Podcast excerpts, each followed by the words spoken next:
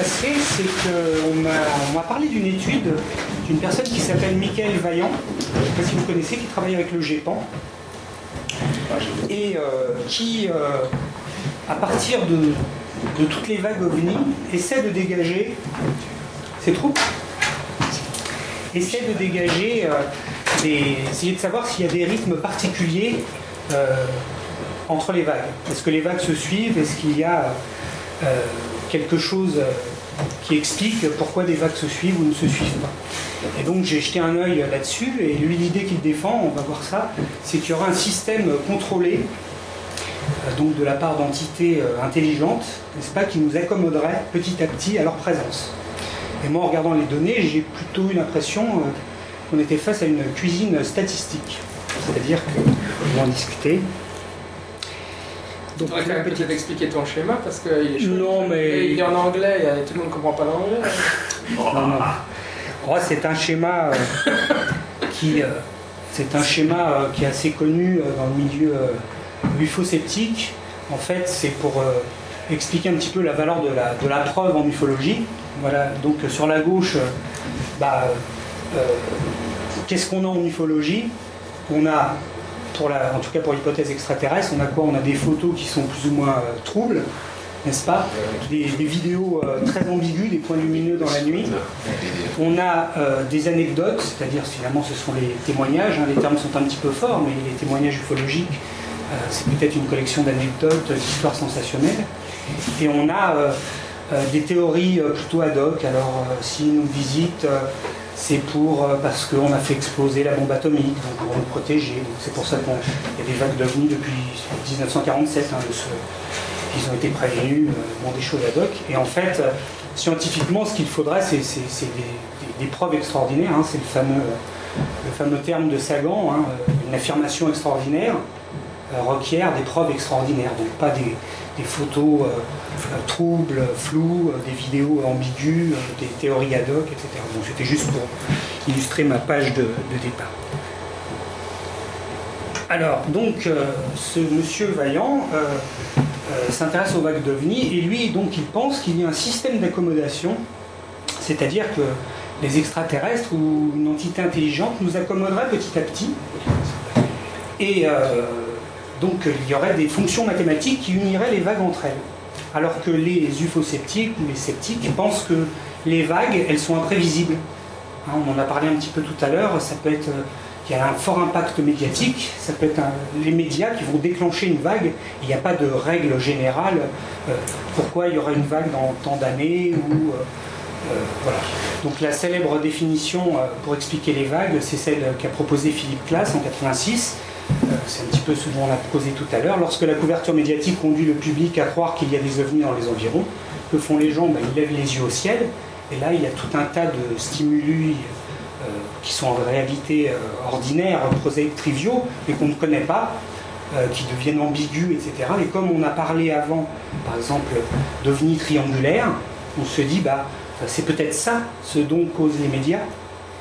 Et donc, les ufologues s'intéressent à ce type de témoignages et les recueillent en une belle vague de vues. Puis ce qui se passe, c'est que les médias demandent de plus en plus de choses sensationnelles. Au bout d'un moment, bah, on atteint un pic, et puis il y a un petit peu de banalité, tous ces témoignages sont banaux, enfin banals plutôt, et donc euh, la vague retombe. Ça, c'est la définition de classe.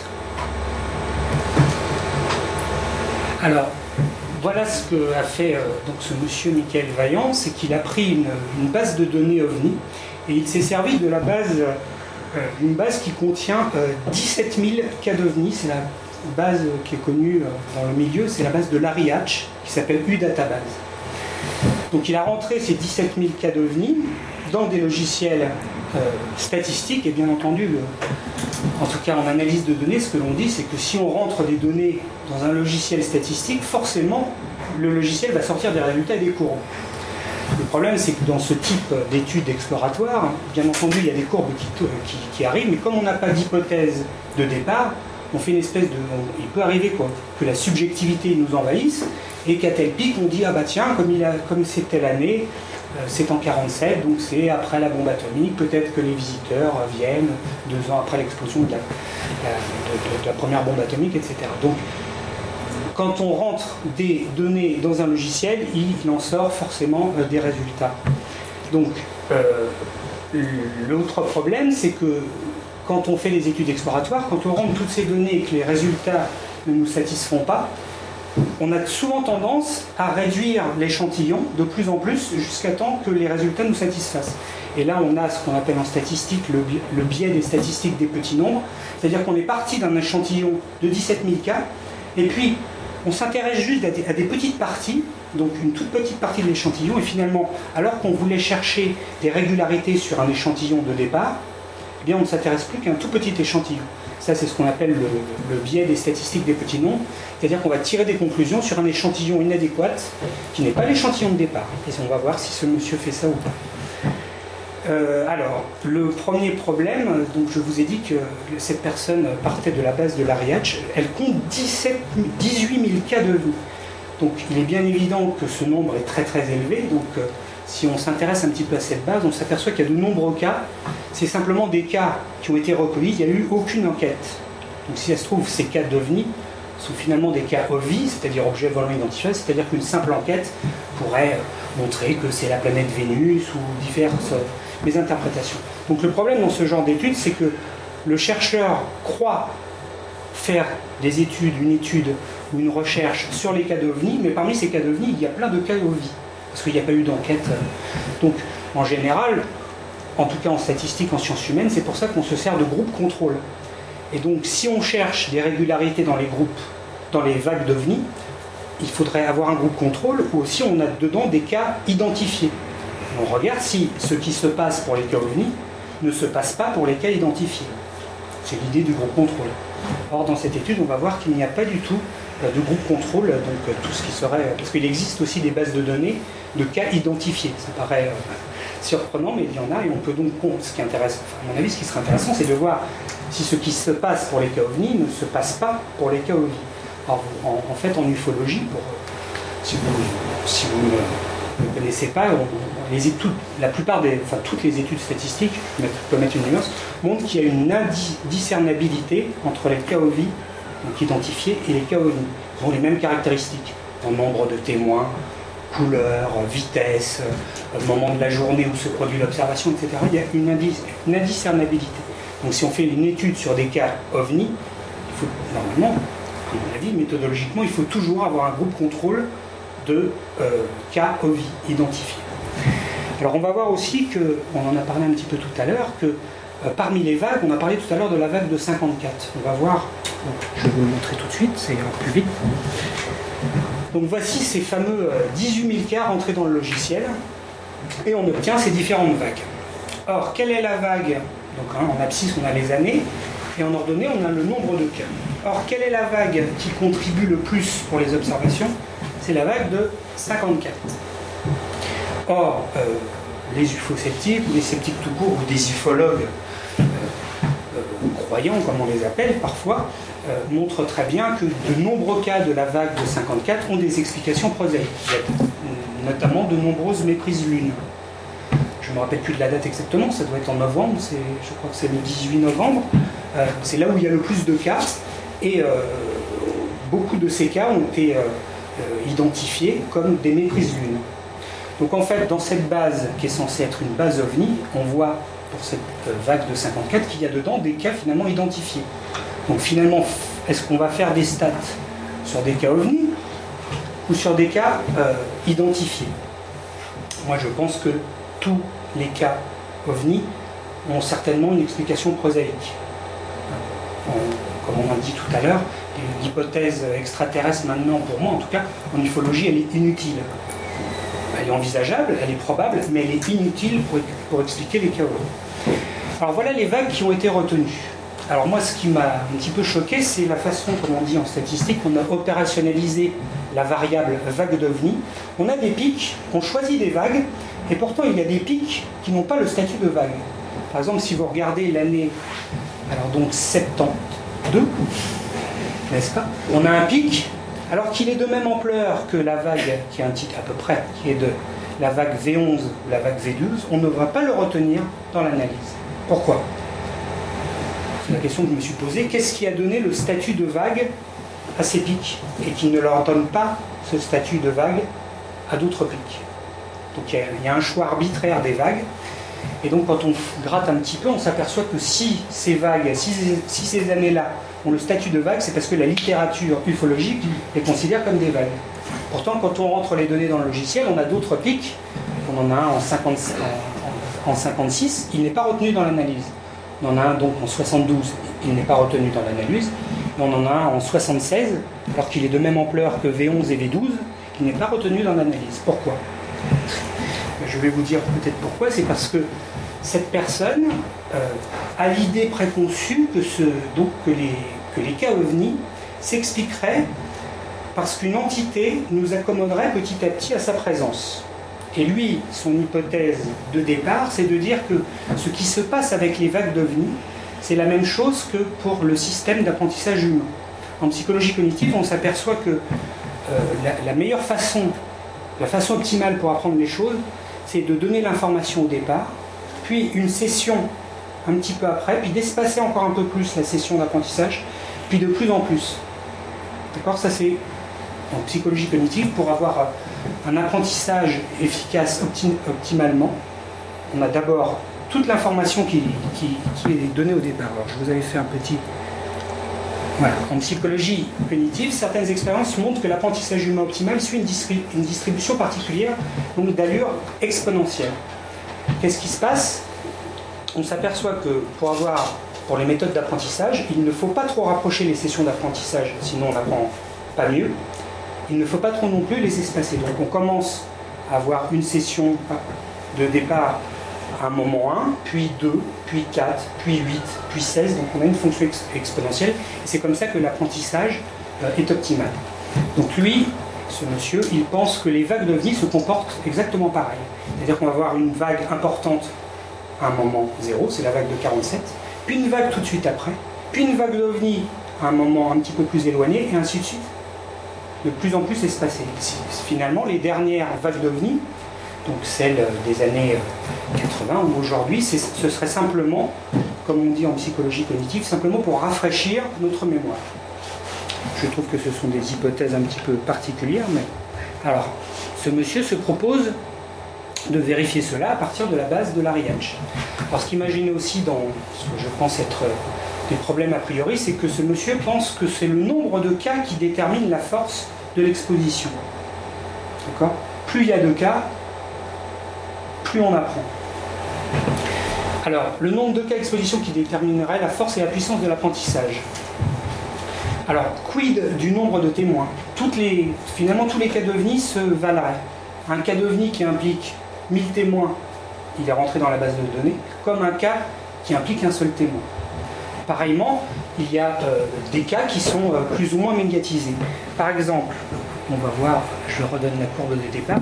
Par exemple, vous voyez qu'il y a des, années mornes en cas d'OVNI, par exemple comme l'année 1964. Or, en ufologie, l'année 1964, c'est celle du cas de Socorro en aux États-Unis, et c'est un cas qui a été fortement médiatisé. Donc, pour ce monsieur, un cas fortement médiatisé a la même valeur qu'une observation faite dans le fin fond de la campagne, ce qui est un petit peu euh, embêtant pour son hypothèse de départ. Un cas médiatisé, s'il y a un système d'apprentissage d'une entité euh, intelligente quelconque, la médiatisation devrait rentrer euh, en jeu. J'accélère un petit peu.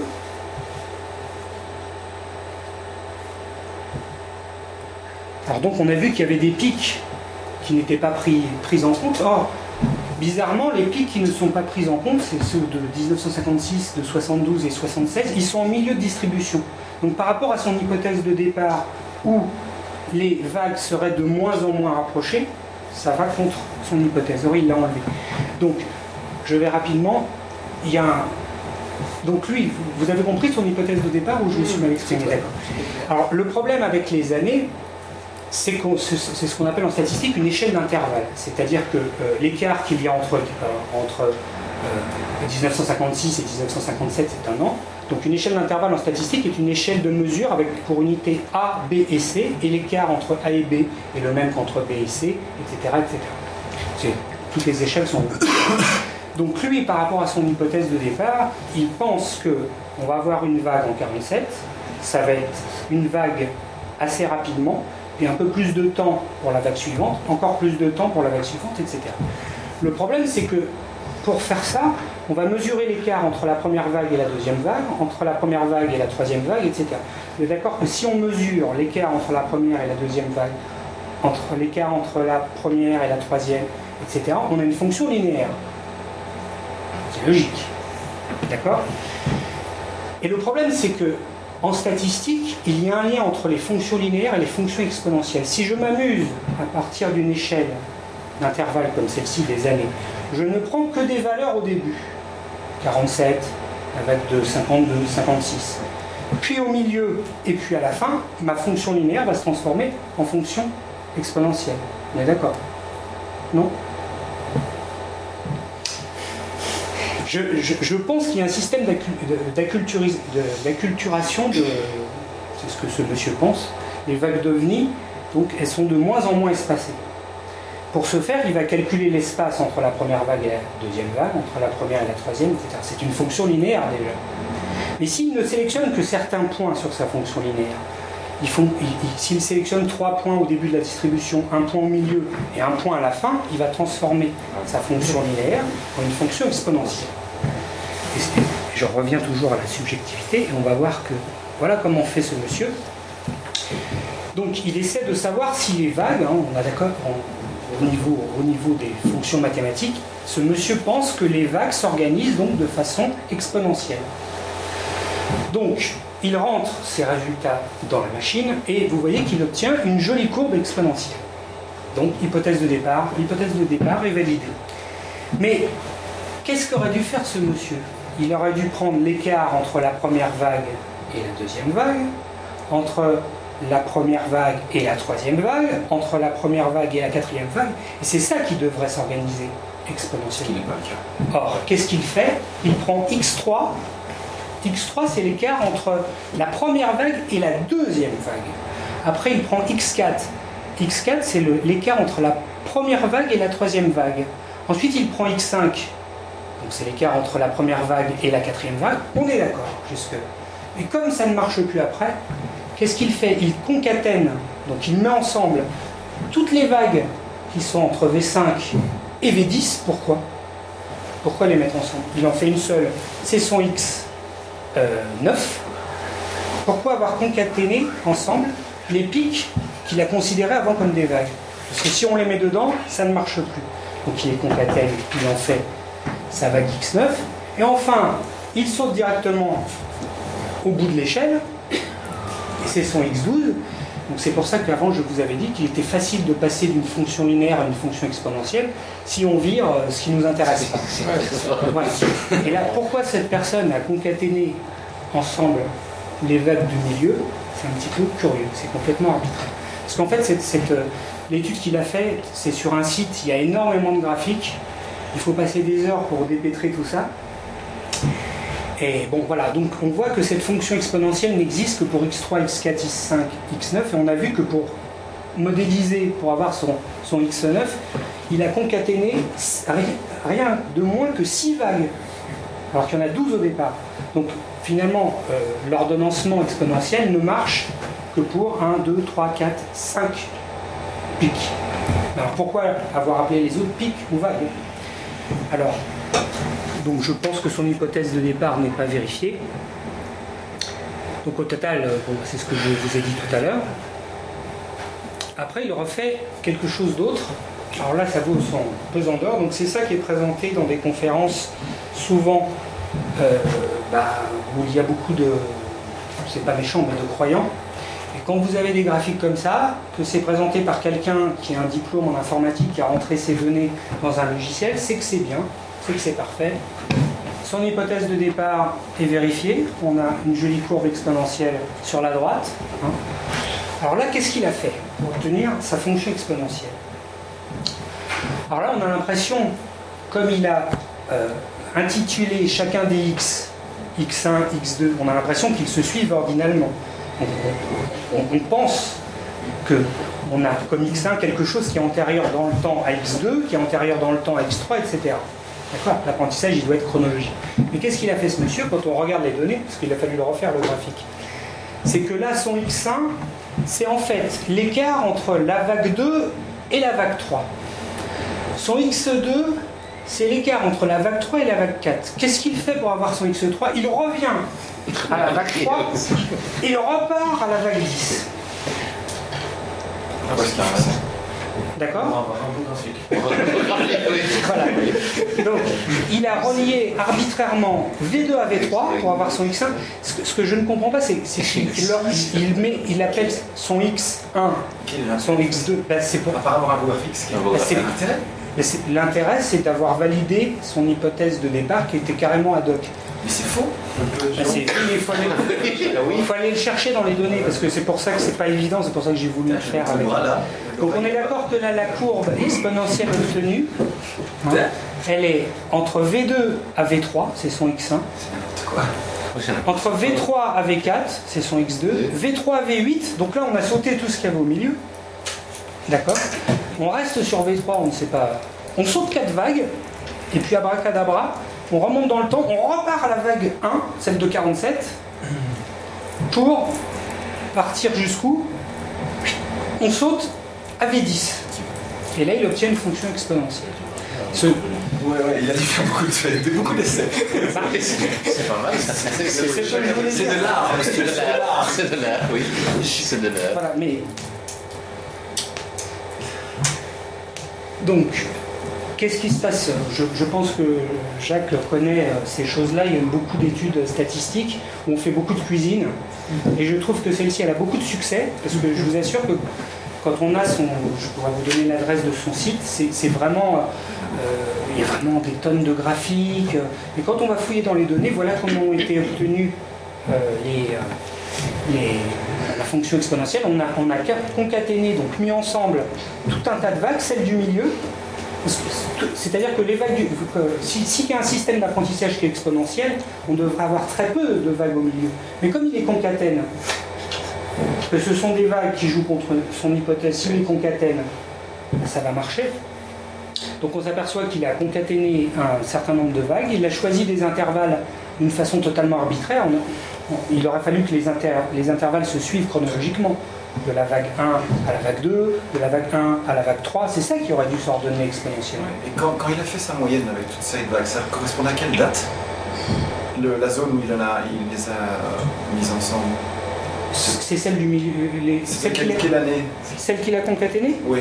C'est celle qui joue contre son hypothèse Oui. C'est-à-dire. Quelle année Quelle année Alors, euh, bah, c'est V5, donc c'est le graphique de départ. Donc tout ce qui, ce qui va de V5 à V10. C'est plus ou moins la guerre du Vietnam, ça. Ah, ça je sais pas, mais en tout cas, ce sont. les gens étaient un peu occupés à autre chose, quoi. Lui, son hypothèse de départ, encore une fois, c'est que les périodes entre les vagues vont être de plus en plus espacées chronologiquement. Mais il concatène tout ce qui ne joue pas, enfin tout ce qui joue contre son hypothèse. Je ne sais pas si c'est n'importe quoi, mais ça a beaucoup de succès. non, mais c'est vrai, son étude a vraiment beaucoup de succès. C'est très joli. Parce que lui, euh, il y a une autre étude que je suis en train de, regarder un petit peu. Il, essaie de montrer euh, des corrélations entre euh, les ovnis et le nucléaire. Ça, c'est très à la mode en ufologie. Donc ça, je, je vais quand même conclure.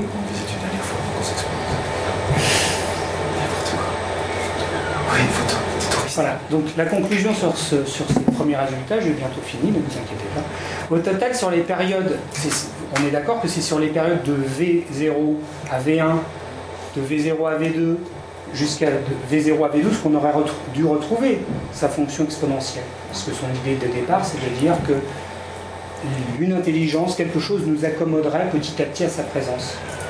Et donc, c'est pour ça qu'il y aurait de moins en moins de vagues. D'ailleurs, il prédit, ce monsieur prédit le contact à 2032, donc le rendez-vous.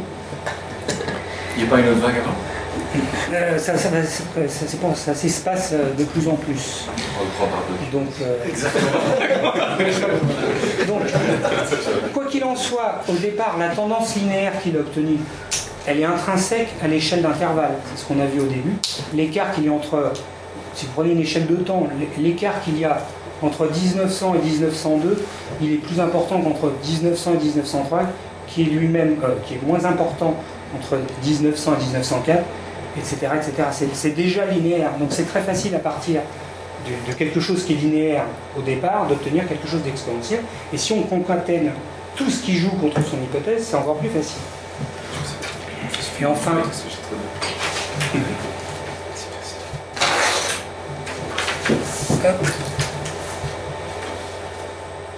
Voilà.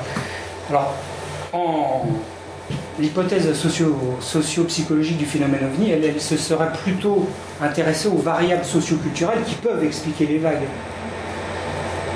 Puisque ce monsieur euh, pense qu'il y a un impact du phénomène ovni sur la société, euh, moi je suis entièrement d'accord, mais peut-être que l'impact euh, sociétal des ovnis, il est plutôt dû à la littérature et à la cinématographie. Ce serait peut-être plutôt ça qui nous euh, qui, amènerait la, culture ovni. Donc c'est dommage que ces variables-là n'aient pas été euh, entrées dans les logiciels, le nombre de films par exemple, le nombre de publications, les posts, donc toute la littérature américaine euh, de science-fiction. Je pense qu'il y a des choses à faire en statistique. Alors j'ai essayé de faire ça moi un petit peu sur la vague de 1947, pour revenir sur la vague belge. Je me suis demandé, je n'ai pas été le seul à le faire, je me suis demandé justement si à partir de l'observation de, vous savez, la vague de, 1940, de 1947, il y a à peu près 800 cas d'OVNI dans la littérature, un petit peu plus. Et euh, avec le NICAP, il y a une étude du NICAP qui est parue et on s'aperçoit que tous les cas de cette vague, alors comme, comme, euh, comme disait tout à l'heure Jacques, il y a des cas qui, qui sont allégués comme ayant eu lieu avant euh, l'observation de Kenneth Arnold, mais on se rend compte pendant la vague de 1947, tous les cas sont témoignés après la publication dans la presse de l'observation d'Arnold. Toujours. Et moi, ce que j'aimerais bien savoir, j'ai pas eu le temps de poser la question tout à l'heure, c'est est-ce que c'est comme ça aussi pour la vague belge? À partir de l'observation de, départ, on dit que c'est celle des gendarmes. Oui. Est-ce qu'il y a des cas dans la même journée? Oui. Est-ce qu'ils ont été témoignés je, pense connaître la réponse. C'est après la publication de l'observation dans la presse, jamais avant. Ou le jour même. Alors, il y a de nombreuses observations le 29 novembre, mais combien ont été déclarées immédiatement, combien après, je ne pourrais, pourrais, pas dire. Parce que pour 1947, c'est un, résultat qui est vraiment très méconnu en ufologie euh, pro-hypothèse euh, véhiculaire. Tous les cas de la vague de 1947 ont tous été témoignés après donc la, publication de l'observation d'Arnold, c'est le 25 juin. Non, la publication. La publication, c'est le 25 dans les éditions du matin de Lester Rebellion.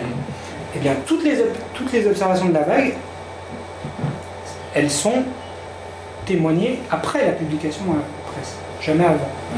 Je pense que si mes souvenirs sont bons, dans le cas de la vague belge, le phénomène est identique. C'est-à-dire qu'il y a eu des cas avant, mais qui ont été rapportés après le 22. Il y a toujours les cas en Belgique aussi. Alors, quand c'était enquêté avant la vague, et au moins un qui en fait le que bien sûr intègre dans le début réel de la vague, le 29 novembre étant que la révélation de la vague a commencé avant, il y a au moins un cas, celui de Verviers, dont j'ai parlé, où justement on n'a pas un triangle, mais une bonne vieille soupe à l'ancienne, mm. qui a été lu, enquêté, et donc euh, pas, publié dans le FES, pas publié après, mais été enquêté par Sodex avant le début de la vague, avant le 29 novembre. De toute façon, dans mon article que j'avais publié dans Sunlight, j'avais euh, j'avais avancé cet argument et Messen a répondu à mon article que j'avais publié dans Sunlight et il n'a pas essayé de contre-argumenter ce point-là. Mis à part que le raisonnement que tu tiens est ridicule parce que tu es un vide sceptique, mais euh, il n'avait pas d'argument autre que ça. Quoi. Donc, euh, parce que je ne sais plus qui a fait des statistiques, je ne sais pas si c'est Roger Paquet ou je crois, qui a regardé le, le, nombre d'observations pendant la vague belge et le nombre de caractères dans la presse et trouve une corrélation, le point 97. Et dans j'ai trouvé l'étude intéressante parce qu'il montre que 50% des témoignages de la vague belge ont lieu pendant les, que je dise pas de bêtises, les 4 premiers mois. Mmh. Pour avoir 10% de plus, il faut attendre 4 mois. Mmh. Pour avoir 10% de plus, donc pour avoir 70% de contribution, il faut attendre 8 mois. Mmh. etc. Donc ça, ça, montre l'impact médiatique. Oui, on a une distribution qui est fortement euh, concentrée sur les premières semaines, et puis il y a une très longue queue. Euh, voilà, il faut. je, je, je, me trompe peut-être dans les chiffres, et encore une fois, il y a 50% pour 3 ou 4 mois. Il faut attendre ce même temps, sachant que pendant ce temps-là, il y a des relances de la semaine d'appel. Mais, mais euh, dans Espace, Michel Bougard a publié un article sur lequel il était faux que le nombre de cas était lié à l'apparition d'articles dans la presse. Et lui, il tire comme argument qu'il n'y a pas toujours une augmentation du nombre de cas rapportés dans les jours qui suivent immédiatement la présence d'articles. ça, on l'explique aussi. C'est-à-dire que vous pouvez voir quelque chose dans le ciel quatre semaines après ou un mois après et vous dire tiens, c'est pas ce dont on parlait dans les journaux quatre mois Évidemment, quatre semaines. Évidemment, l'argument est risible. Sinon, toujours pour. Bon, moi je suis euh, hautement convaincu de l'hypothèse socio-culturelle pour expliquer le phénomène ovni. Il y a un cas qui est très peu connu en francophonie, chez nous en tout cas. Chez vous, oui. Quand je dis francophonie, je veux dire euh, en France. C'est le cas de, Alors je ne sais pas comment on prononce, on prononce si c'est Biert ou Berthe. Berthe. Donc c'est en, donc c'est en Hollande. Non, c'est en partie flamande de la C'est en partie flamande, alors j'ai jamais essayé. Donc, c'est. 1970. Oui. Euh, cinq. Photos de trois photographies. Trois photos qui sont données à un journal. C'est une photo de soucoupe, trois photographies. Et il y a un appel à témoins. Et là, il y a des centaines d'appels. Bon, je ne connais pas les chiffres. Dizaines. Comment Dizaines. Dizaines. Dizaines d'appels seulement. D'accord. Des dizaines d'appels. on voit bien. Et, alors, et puis finalement, euh, les, personnes qui ont réalisé ce cliché, il faut attendre une semaine, hein, c'est ça? Quelque chose comme ça. Quelque chose comme ça. Et, au bout d'une semaine, les, canuleurs, comme on dit en québécois. Les canuleurs. oui, j'ai des amis québécois. 75 C'est 1975. 75, donc 73. 73. 75, je crois, non? Oh, je vais regarder. Non, parce que c'est paru dans l'Inforespace et c'était au tout début. C'est la, je crois que c'est la deuxième année. C'est la deuxième année. Parce que quand je le trouve, quand je, l'ai cherché justement dans un Inforespace, le il est dans le numéro 13 ou 14. C'était quoi? C'était la soucoupe à une photo du Et sur Wikipédia, il n'y a pas une erreur, Wikipédia, moi j'ai 75. Mais ça montre bien. Ça ne pas de 75. Mais les autres observations d'autres gens après 1 à 6 étaient de c'est Il n'y a pas de lien entre 72, c'est 73. Si c'est le 13, c'est début 74. Donc ça ne peut pas être 75 observations, c'est bien. Mais si c'est 74, ça relate peut-être le cas qui est paru en 73. C'est discuté en tout cas dans, euh, dans le numéro 13 ou 14. Ça, donc, suis. donc c'est donc Mais en tout cas, ce cas montre que si on fait un appel à témoins alors qu'il n'y a rien au départ, les gens peuvent lever les yeux au ciel et euh, bah, dans le ciel, il y a tout un tas de stimuli euh, prosaïques qu'on ne connaît pas. Et, moi, pareil, je suis des témoins d'OVNI qui vont nous surprendre et on va se dire tiens, c'est peut-être ce dont on parle dans la presse. C'est plutôt en manière de. Maintenant, on a une opportunité, on a, on a une adresse pour, euh, pour rapporter son observation. Oui. Parce que nous recevons des, des observations presque chaque, chaque journée. Il y a une page par journée. Nous avons eu dans l'année avant 271 mhm. observations. D'accord. Donc il y a des gens voient des choses bizarres dans le ciel. Oui, ils les rapportent, bien sûr. Il faut avoir quelque chose qui déclenche. Voilà. Et, donc, euh, moi, cette étude, euh, d'essayer de trouver, euh, c'est intéressant au départ, d'essayer de trouver des liens entre les vagues, c'est intéressant. Il ne faut pas avoir d'a priori. Mais là, c'est vraiment de la cuisine statistique, je trouve. Et c'est pas pour me pour embêter ce monsieur ou quoi que ce soit, mais c'est ce qui m'intéresse justement, je sais plus qui disait ça tout à l'heure, c'est moi ce qui m'intéresse plus que les cas devenus eux-mêmes, c'est les, les, attitudes que l'on peut avoir quand on croit à quelque chose. Je suis sûr que ce monsieur est tout à fait sincère, peut-être que j'ai tort aussi, parce que moi je, ça, me servait aussi d'avoir un feedback de votre part sur, sur ce truc statistique qui est vraiment pas évident au départ. Euh, mais moi, ce qui m'intéresse le plus, c'est justement ces aspects euh, socio-psychologiques, comment on peut faire parler des données quand on a vraiment envie de les faire parler. Eh bien, on a une hypothèse de départ qui est un système d'accommodation. Eh bien, on le crée tout seul. On agglomère, on concatène des données, et puis bah, donc c'est le ce que je disais au début, c'est le biais des, statistiques des petits nombres. Alors qu'on a pris un, un échantillon énorme au départ de 18 000 cas, finalement, ce que l'on voulait trouver, n'est valable, on a réduit l'échantillon. Alors, et les autres cas alors c'est quoi les Il a même pas réduit les échantillons, il a fait du mix américain. Oui, il a fait. C'est des graphiques plutôt des cas américains, j'ai l'impression. Parce que la oui. non. En, faisant, en faisant l'exposé, en préparant l'exposé, je dis mince, où est votre vague? Oui, elle était pas, elle était pas, il y avait un pic. Ouais, mais il est ridicule le pic.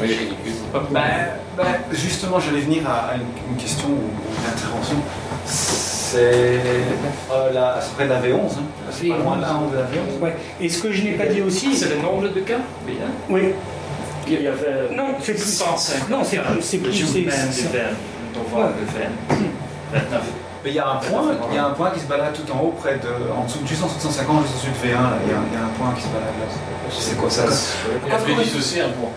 À quoi correspondent les points qui sont dessus Je pense que c'est pics qui sont sortis, je pense. C'est les... Parce que si, vous voulez, euh, au dé... quand on regarde son étude, au départ, quand il, quand il prend une, les échelles de temps normales, entre guillemets, il trouve pas de pic.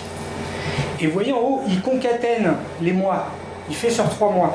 Bon, je vous ai pas parlé de tout ça parce qu'il faut vraiment, euh, sinon on en pour deux heures, mais après, pour avoir des beaux résultats, il concatène par six mois pour avoir ces pics. Ouais, mais c'est normal. c'est comme vous augmentez le flou de l'image, vous, pouvez interpréter les données comme vous voulez. Là, si vous regardez en haut, les 50, euh, les 50 années euh, d'observation ufologique, là on fait des moyennes sur 6 mois. Donc si on fait des moyennes, 6 semaines, pardon.